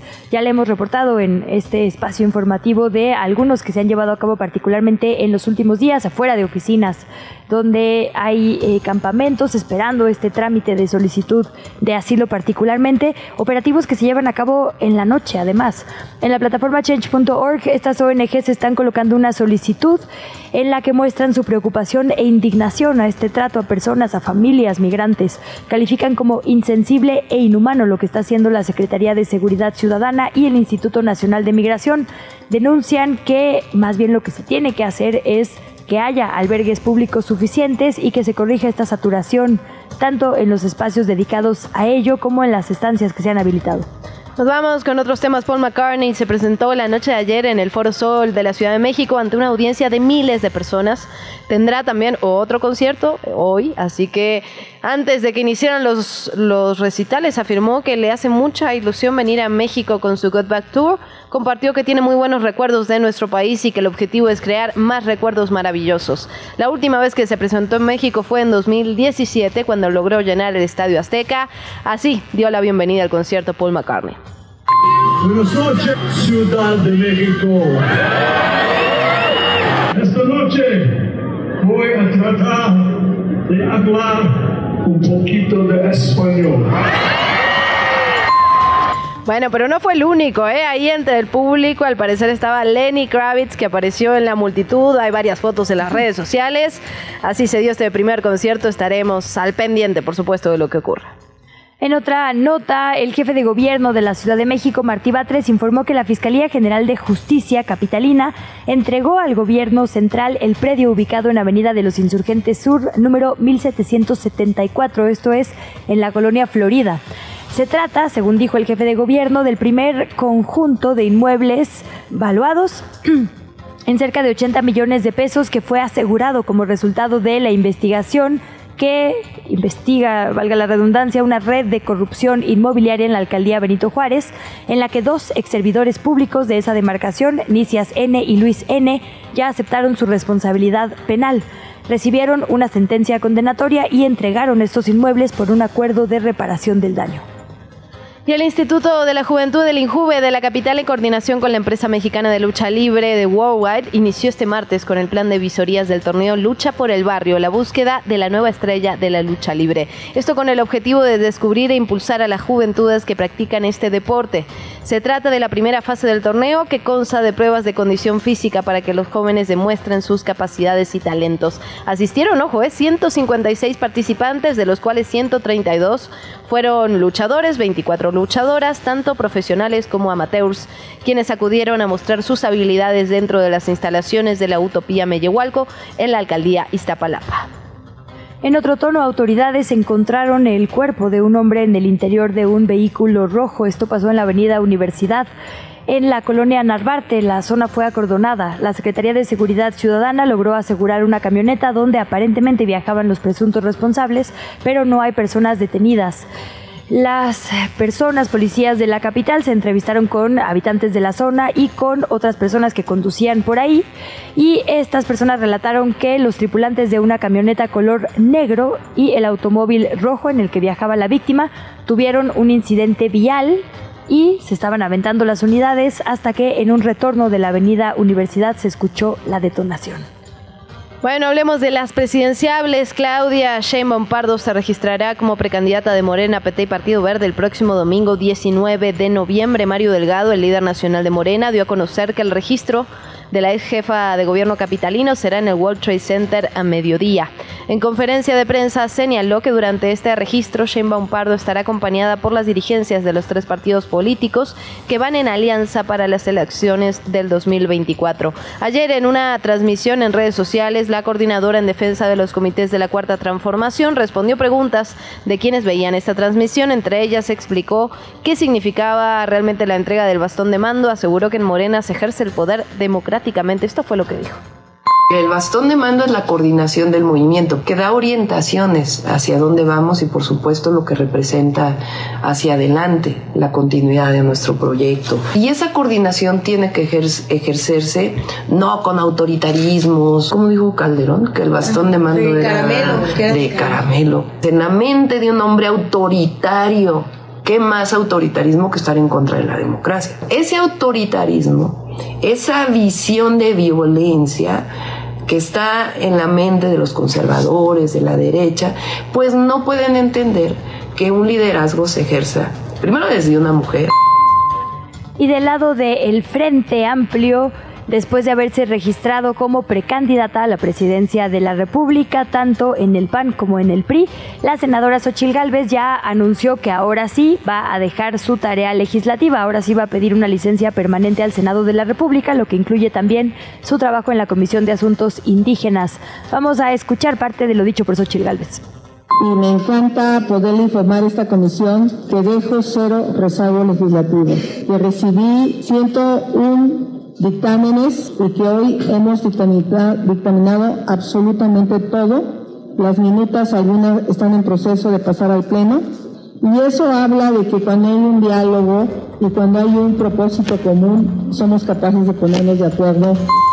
Bueno, y sigue el tire y afloje en Nuevo León. La Suprema Corte de Justicia de la Nación concedió la suspensión solicitada en relación con la designación del gobernador interino y del encargado de despacho del gobierno de esta entidad tras la licencia aprobada a Samuel García para separarse temporalmente del cargo de gobernador a partir del próximo 2 de diciembre. Sin embargo, negó otorgar la suspensión solicitada por García para que el Congreso local se abstenga de designar a su sustituto, dejando a los diputados nuevoleoneses en libertad de designar al gobernador interino de esa entidad.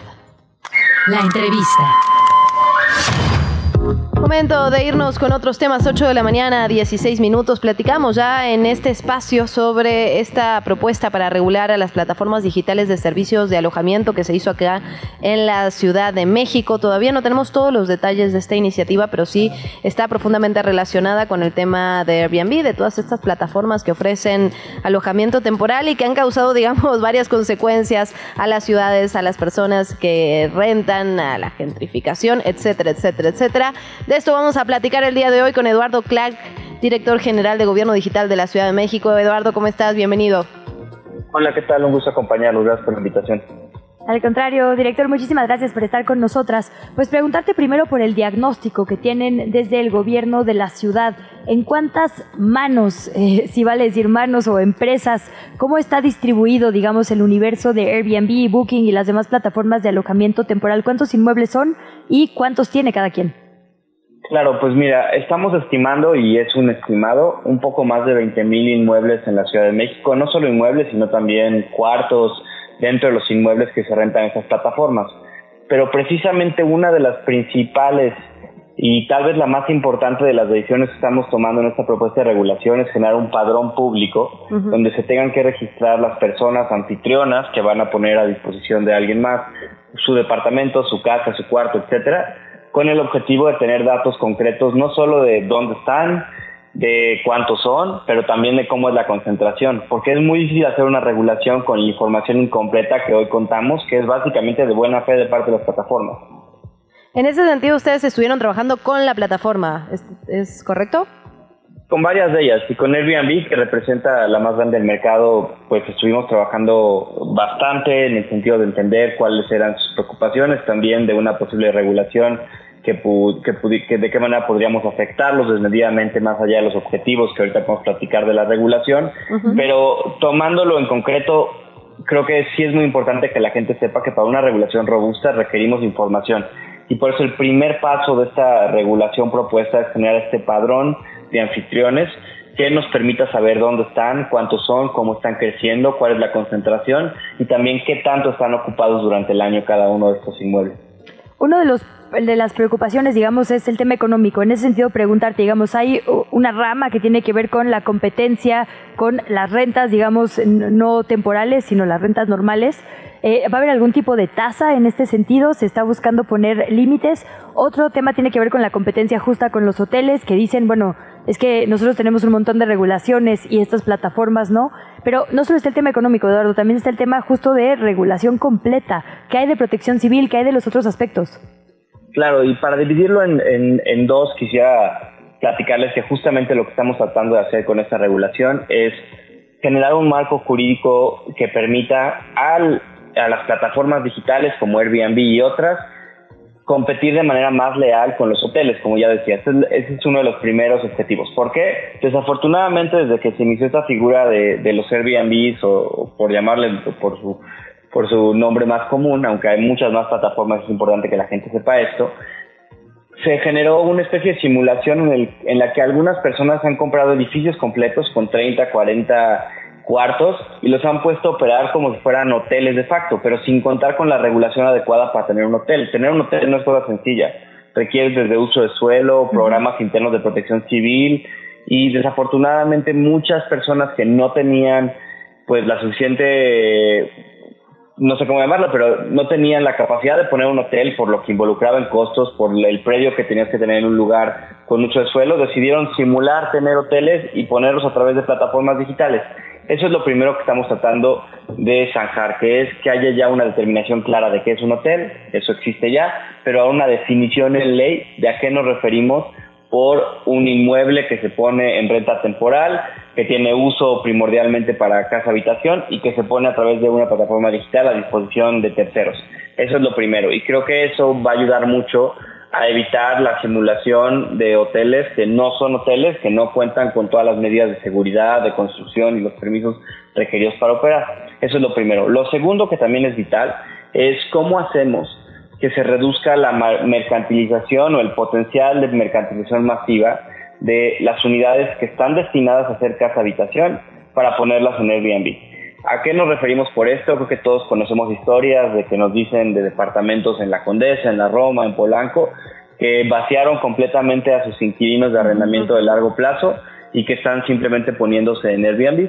Lo que estamos haciendo aquí es un tope, un tope en el cual un solo propietario o poseedor, una persona dueña, no puede tener más de tres unidades en Airbnb o en cualquier otra plataforma. ¿Qué significa esto? Que lo que estamos tratando de privilegiar es que el modelo original de Airbnb, que creo que tiene sentido, de que si tú tienes una casa que no usas porque tal vez vives fuera de la Ciudad de México seis meses del año, la pongas a disposición de los turistas para pues un poco sacar los gastos mientras no estás.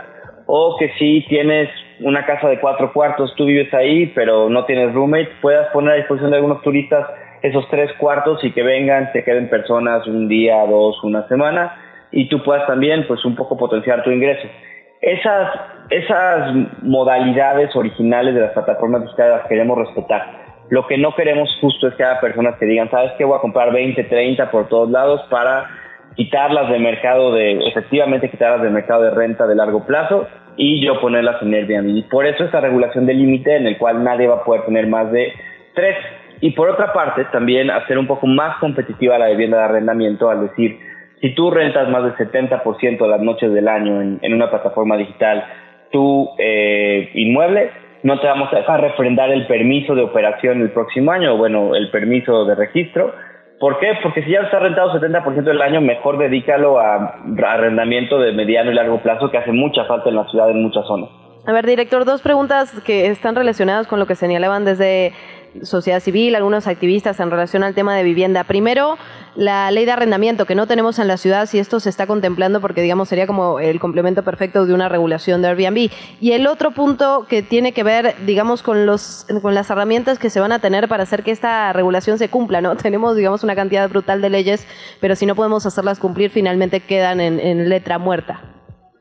Sí, correcto. En primer lugar, creo que eh, el tema de dotar a los tanto arrendatarios como arrendadores de una de un marco jurídico mucho más robusto es una un pendiente que todavía se está trabajando, es algo que estamos discutiendo en el gobierno de la ciudad, pero que sí requiere un poco más de, tiempo para, para cuajar y, y, hacer una normatividad o una propuesta de normatividad más segura. Pero es algo que el propio jefe de gobierno en su informe de gobierno hace algunas semanas eh, declaró como una de las prioridades todavía en este siguiente año. Entonces en eso seguimos trabajando y espero en próximos meses poder más noticias. Pero sí, es, es una parte fundamental de cerrar el ciclo de la protección a los derechos de, de las personas que, rentan, que rentan viviendo en la Ciudad de México y, tener un piso más parejo de versus estas plataformas digitales y versus también los propios arrendadores en muchos casos.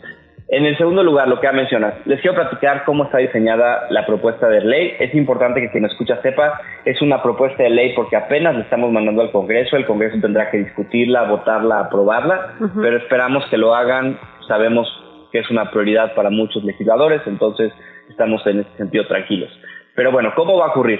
Tú como plataforma digital, si quieres operar en la Ciudad de México, ya sea, sea Airbnb, Booking, cualquiera de las 10, 15 plataformas que hay, vas a tener que registrarte en un padrón de plataformas. Es un padrón en el que tú declaras que estás operando legalmente en México, que pagas y retienes el impuesto al hospedaje que se declaró hace algunos años, que significa que se paga a, las arcas de la Ciudad de México el 5% de lo que se recauda en una noche en una de estas plataformas. Radio Chilango. Nos decías, Eduardo, que es recién un proyecto que obviamente todavía se tiene que aprobar, que hay muchas cosas que se tienen que afinar todavía. Es correcto, pero tenemos ya una idea clara más o menos de cuál es el proceso y el mecanismo para el registro de las plataformas y de los inmuebles que participan en Airbnb con este propósito de acotar un poco los máximos y tener más control sobre el sector. Ajá. Y como les decía, las plataformas primero tienen que registrarse en una plataforma digital que diseñaremos y operaremos nosotros como gobierno central, donde primero nos comprueban que pueden operar legalmente, que pagan impuestos, y de esa manera los damos de alta como una plataforma que puede ofertar inmuebles aquí en la Ciudad de México. Posterior a eso, cualquier dueño de un inmueble o poseedor de un inmueble, de un cuarto, de una casa que quiera utilizar en Airbnb o en cualquier otra plataforma digital, se va a tener que registrar para sacar un folio de registro. Llenan datos básicos, quiénes son, su RFC, su constancia de situación fiscal, eh, que no tengan adeudos en el predio o en el inmueble donde están eh, queriendo ofertar. Uh -huh. Y muy importante, tienen que llenar una serie de compromisos, bajo protesta de decir verdad, que están cumpliendo con una serie de lineamientos de seguridad y de salubridad. Desde tener un extintor, contar con eh, una póliza de seguro a terceros, es decir, datos. ¿Pero habrá revisiones, Eduardo? Ahorita les platico más o menos cómo funciona eso. Okay. Pero bueno, primero ellos lo hacen a través de una carta de bajo protesta de verdad. Dado que son un poco más de 20 mil inmuebles, no podemos ir a verificar cada uno de ellos previo a su operación y creemos que sería muy, muy eh, disruptivo sobre el, sobre el ecosistema. Uh -huh. Ellos, una vez que reciben esta constancia de registro, una persona solo puede tener máximo tres inmuebles registrados, no más esa constancia de registro se pide obligatoriamente a, por la plataforma. Es decir, la plataforma y las plataformas con las que hemos hablado están de acuerdo que al ser regulados van a requerir que, que para un inmueble se encuentre ofertado en la plataforma o en cualquier plataforma, van a tener que contar con esta constancia. Si no lo tienen, no pueden eh, ofertarse y ofrecer sus servicios en la Ciudad de México. Uh -huh. A partir de eso, cada año nos van a tener que comentar, eh, reportar estadísticamente cuántas noches estuvo ocupado el inmueble, cuántos huéspedes tuvo y de esa manera nosotros saber que no se pasan del 70% de noches ocupadas y si se pasan no les refrendamos el registro al año siguiente, esto lo va a tener que hacer una vez al año. Y las plataformas igual nos tienen que reportar las noches que cada uno de los inmuebles eh, tuvo ocupadas, de esta manera como que cerramos la pinza por ambos lados.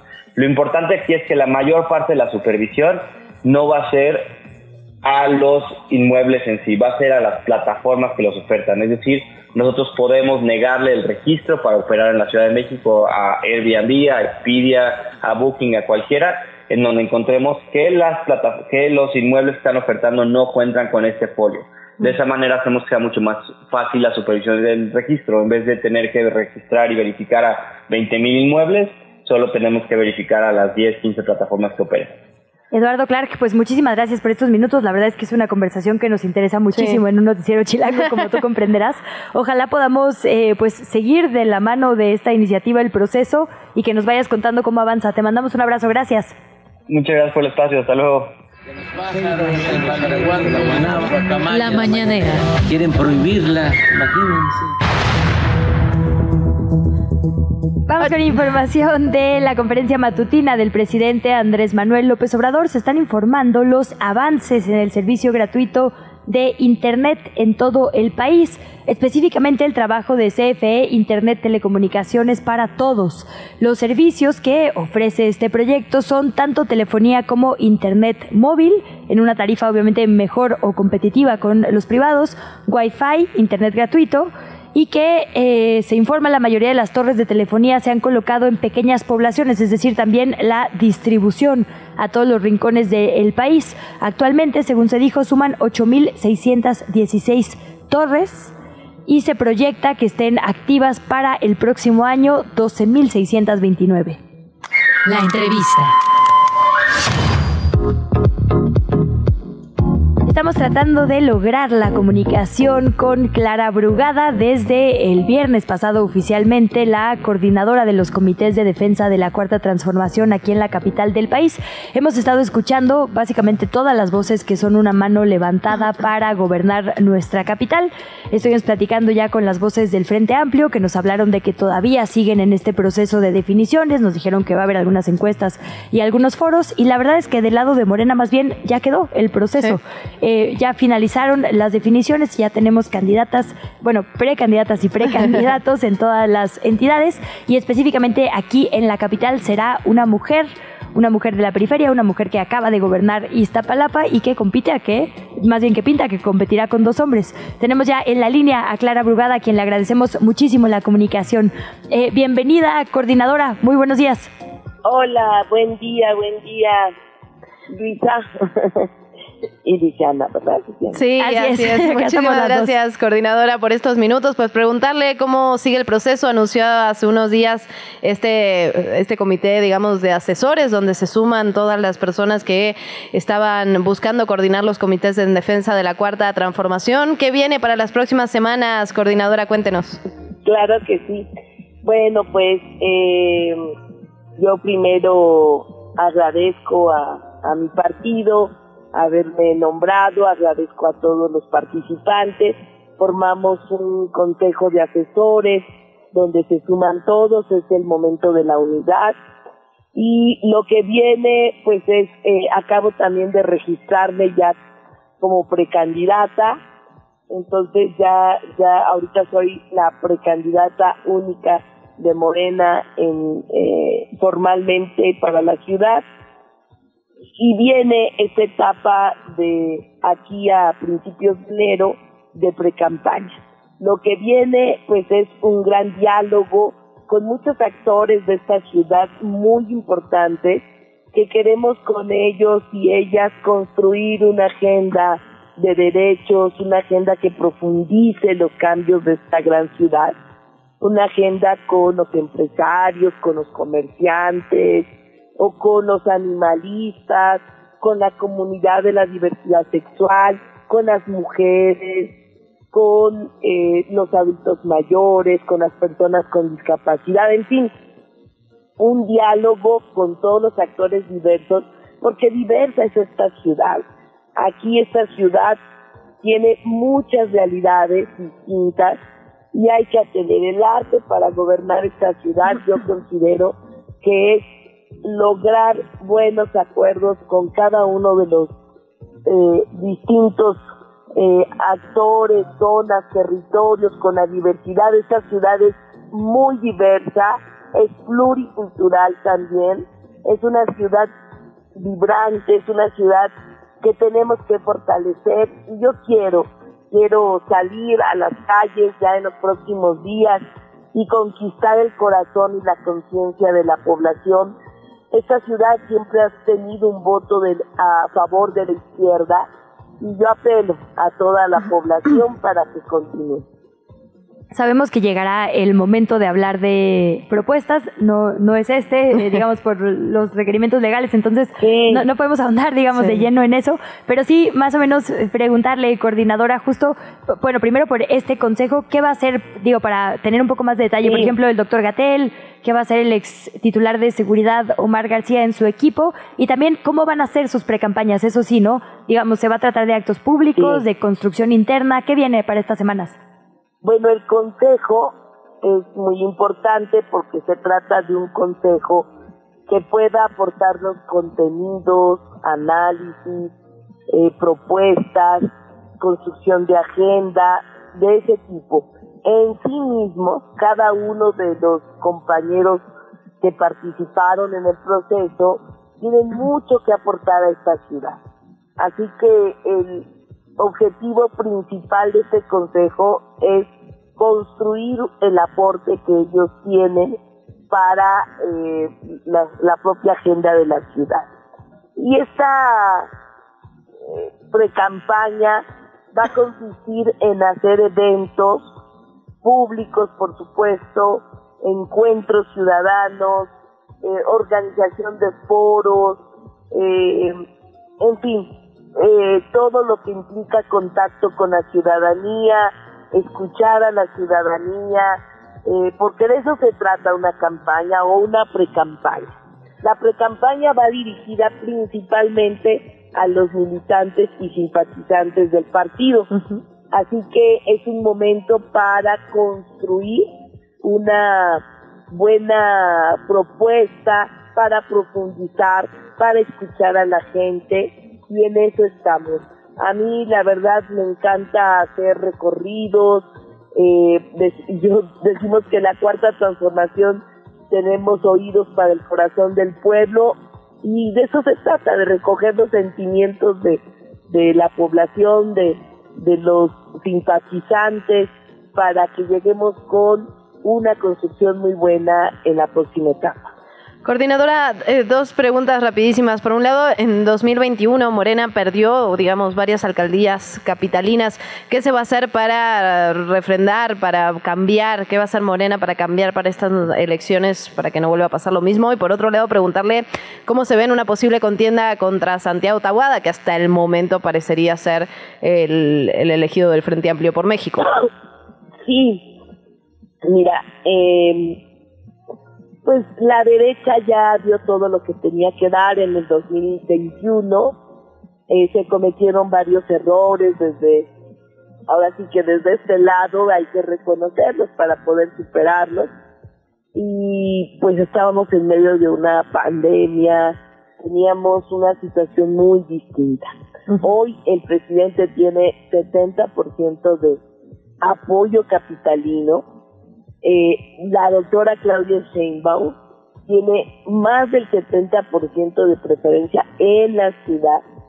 Es decir, tenemos una circunstancia distinta, muy distinta eh, al 2021 y ahora tenemos que hacer esa gran tarea. Cuando digo que la oposición ya dio todo lo que tenía que dar, pues es porque con eh, eh, en el 21 ellos salieron eh, eh, mucho a votar y, y, ya sabemos sección por sección electoral, colonias, en fin, y es lo máximo que pueden dar. Así que hoy viene una elección presidencial, una elección para la jefatura de gobierno, una elección que motiva a la población a salir.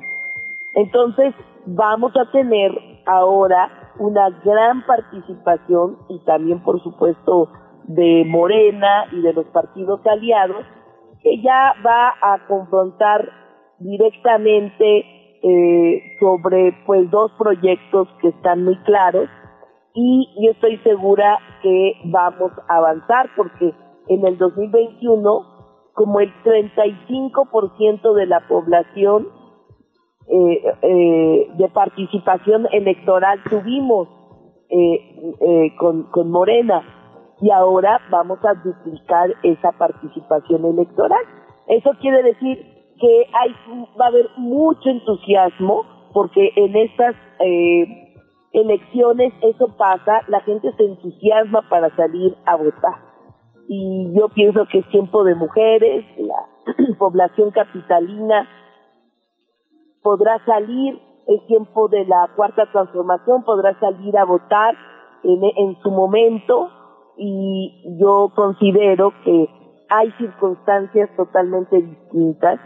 Hoy la población tiene claro los avances, los apoyos, hacen falta más cosas, por supuesto, y de eso se trata. Se trata de mejorar esta gran ciudad, pues para convertirla en una ciudad vanguardia en derechos, vanguardia del progresismo, vanguardia en seguridad y en todos los aspectos. Coordinadora, de volada, porque para no abusar de su tiempo y andamos acá un poco corriendo, preguntarle por esta otra noticia, digamos, usted conoce evidentemente de muchos años a todas las personalidades de la ciudad, por llamarles de una manera.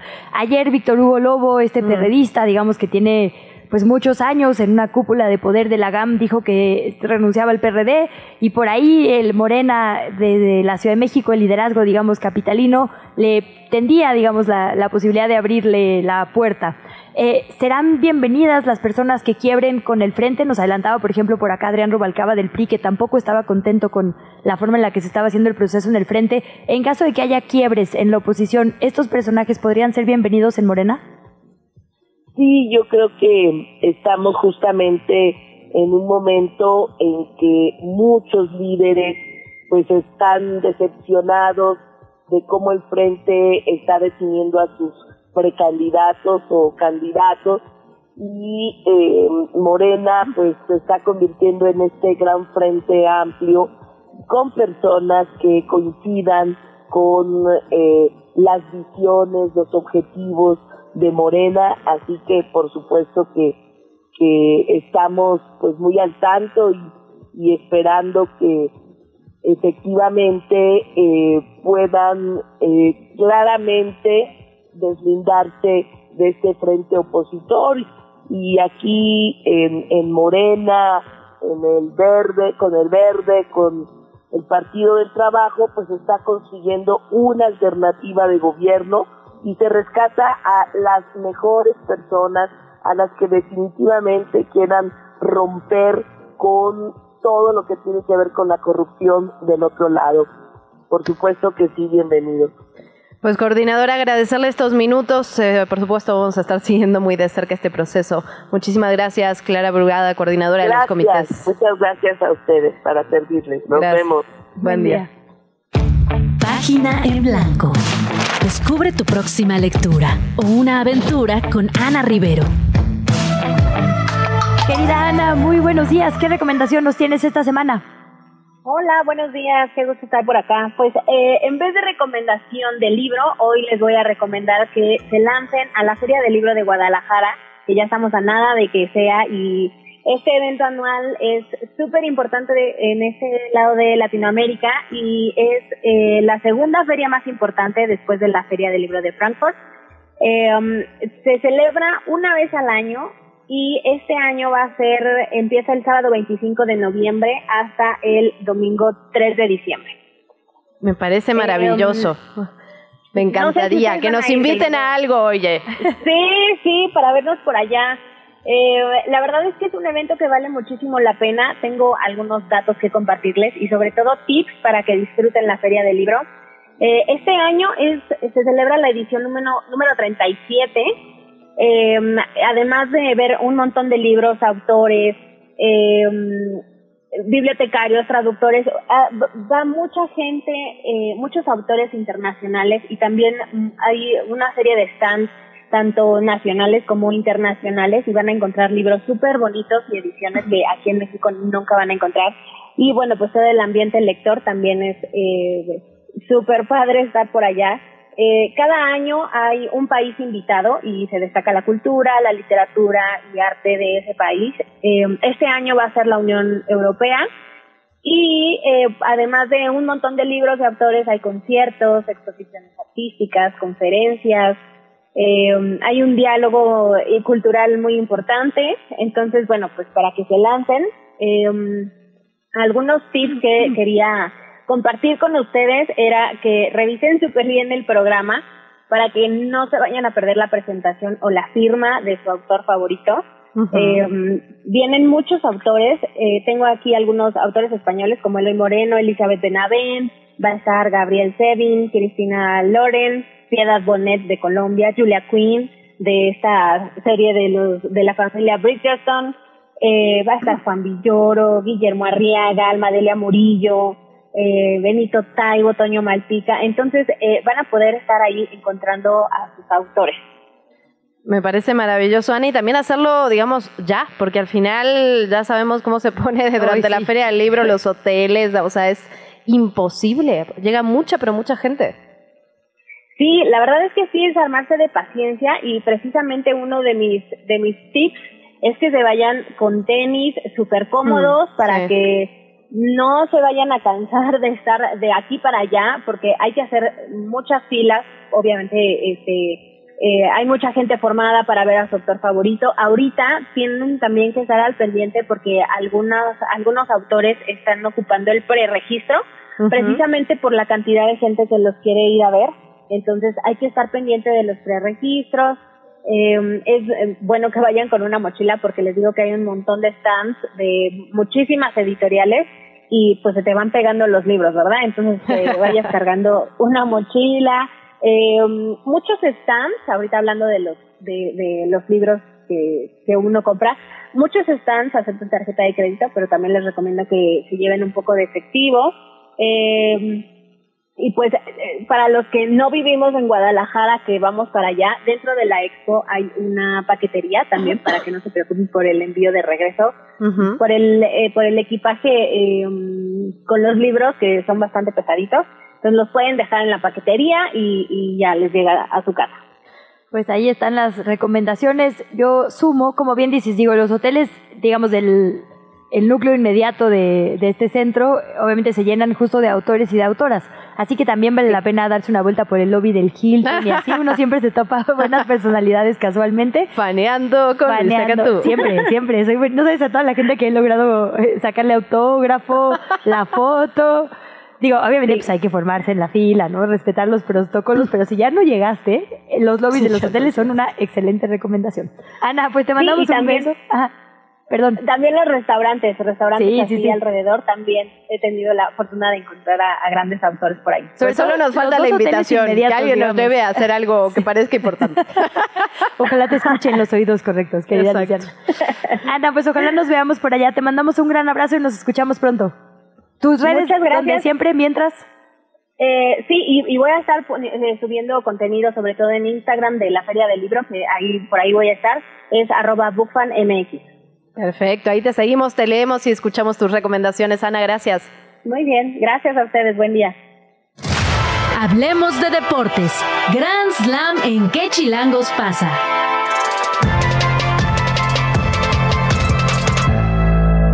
Bueno, de los libros nos vamos a los deportes. Tavo Gutiérrez, ¿cómo estás? Qué gusto saludarte como siempre aquí en Grand Slam en ¿Qué chilangos pasa? Hola, hola, muchísimas gracias. La verdad es que cometí el error de decirles que el fin de semana iba a estar de madrugadores, pero se me olvidó que también el día de hoy tuvimos que madrugar porque hay mundial en Singapur, el mundial sub-17 y la selección mexicana empató a dos con su similar de Venezuela. La verdad es que empezó perdiendo la selección mexicana, después le da la vuelta y ya en los últimos minutos, todavía cuando tenía una expulsión el equipo vinotinto, pues el equipo mexicano termina regalando el empate con un penal que la verdad se me hizo muy absurdo. Y les platico también que pues rapidísimo, eh, Saúl Canelo Álvarez ya va a tener definido su próximo rival, que recordemos que en el boxeo se, se tiene la opción de asignarse rivales o que el campeón decida con quién puede pelear. Entonces ahorita hay un congreso mundial de la Organización Mundial de Boxeo, se está dando en Uzbekistán y ya le impusieron a David Benavides. Recordemos que al Canelo siempre se le está cuestionando de, oye, pues es que siempre tiene rivales a modo, siempre como que es muy tranquilo, este, como que no se le cuestiona mucho. Entonces ahorita la OMB le dijo, tú eres el campeón, te toca pelear forzosamente con David Benavides y eso va a suceder en el 2024. Y bueno, pues también quiero platicarles un poquito de tenis porque es un deporte que no luce mucho en México Y tenemos ahorita un mexicano peleando dentro de un torneo que es muy atractivo, se, se llama el ATP Finals. En este torneo de tenis de, de deporte blanco, eh, solo disputan, digamos que los rankeados en el top 10 a nivel mundial. Y hay un mexicano que se llama Santiago González que juega en parejas, en este caso con Edward Roger Vaseline y ellos están a punto de clasificar a las semifinales de este torneo. La verdad es que le ha estado yendo muy bien y es muy atractivo decirte que Santiago González es un tenista de 40 años, no es un jovencito, pero la verdad es que siempre se ha mantenido en estas posiciones eh, muy altas del ATP, que es el ranking mundial que se le da a los tenistas y pues ahí va, entonces es un orgullo mexicano tener a un mexicano en estos en estas semifinales. ¿Cómo ven? Bueno, muy buena información. Aparte con Djokovic también pasó de todo, ¿no? Ahí en el ATP Finals también hubo hasta momentos de tensión, digamos, con el público. Sí, sí, sí, la verdad es que estuvo con Estefano Tsitsipas, estuvo también Carlos Alcaraz, eh, que es esta sensación, entonces es un torneo de muy, muy buen nivel que no se pueden perder y bueno, pues yo te puedo decir que es de lo más atractivo después, obviamente, de los Grand Slams, que obviamente Grand Slam hoy a las 5 de la tarde. Obviamente. Ahí te escuchamos. Oye, cuando vi en el guion El Canelo pensé que ibas a hablar de su carrera posible musical, porque Ah, por ahí lo vimos en Instagram cantando Luis Miguel. Sí, Ah, no, bastante bueno, eh, viral. Resulta que es muy amigo y aparte estás hablando con el peor fan de Luis Miguel, ese soy yo. No, o sea, soy- americanista y Luis Miguel Tabo, Dios mío. Sí, o sea, yo me voy a mi concierto con mi hija, eh, ya tengo mis boletos, los compré abajo en, eh, en Aguascalientes, o sea, ya estamos muy Pues en una de esas te Pero tocan también- beisbolistas, boxeadores, ¿no? No, no, no, pero también ah, hubo una nota que salió justo y que también la pueden escuchar en el podcast, eh, descárganlo en cualquier eh, plataforma de Grand Slam. Justo el lunes estuvimos platicando de que Dwayne Johnson, La Roca, quien fue este luchador de la WWE, que ahorita es actor, está eh, candidateado para ser presidente de los Estados Unidos. No, bueno. Ya, así que ya nada me sorprende. Tabo, Tabo Rodríguez, hoy te andaba cambiando el apellido, te pido una disculpa. No te preocupes, no te preocupes, o sea. Tú me eh, puedes eso decir Lucía, aquí eso se vale siempre. Sí, siempre hay una Lucía en el día. Tabo, querido, muchísimas gracias. Para que vean que siempre hay una en vivo. Muchísimas Sí, gracias a ustedes, nos escuchamos el viernes. Claro que sí, un abrazo grande y nos escuchamos hoy a las 5 de la tarde. Con eso nos vamos nosotras también. Muchísimas gracias por habernos acompañado en estas dos horas de información. Gracias a la producción, sobre todo a usted por escucharnos y a ti, Luciana Weiner. Hasta mañana. Gracias, Luisa Cantú. Esto fue ¿Qué chilangos pasa? Conducido por Luisa Cantú y Luciana Weiner. Una producción de Radio Chilango. Escucha un nuevo episodio de lunes a viernes en tu plataforma de podcast favorita.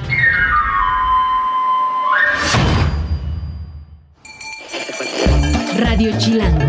La radio que... Viene, viene, ¿eh?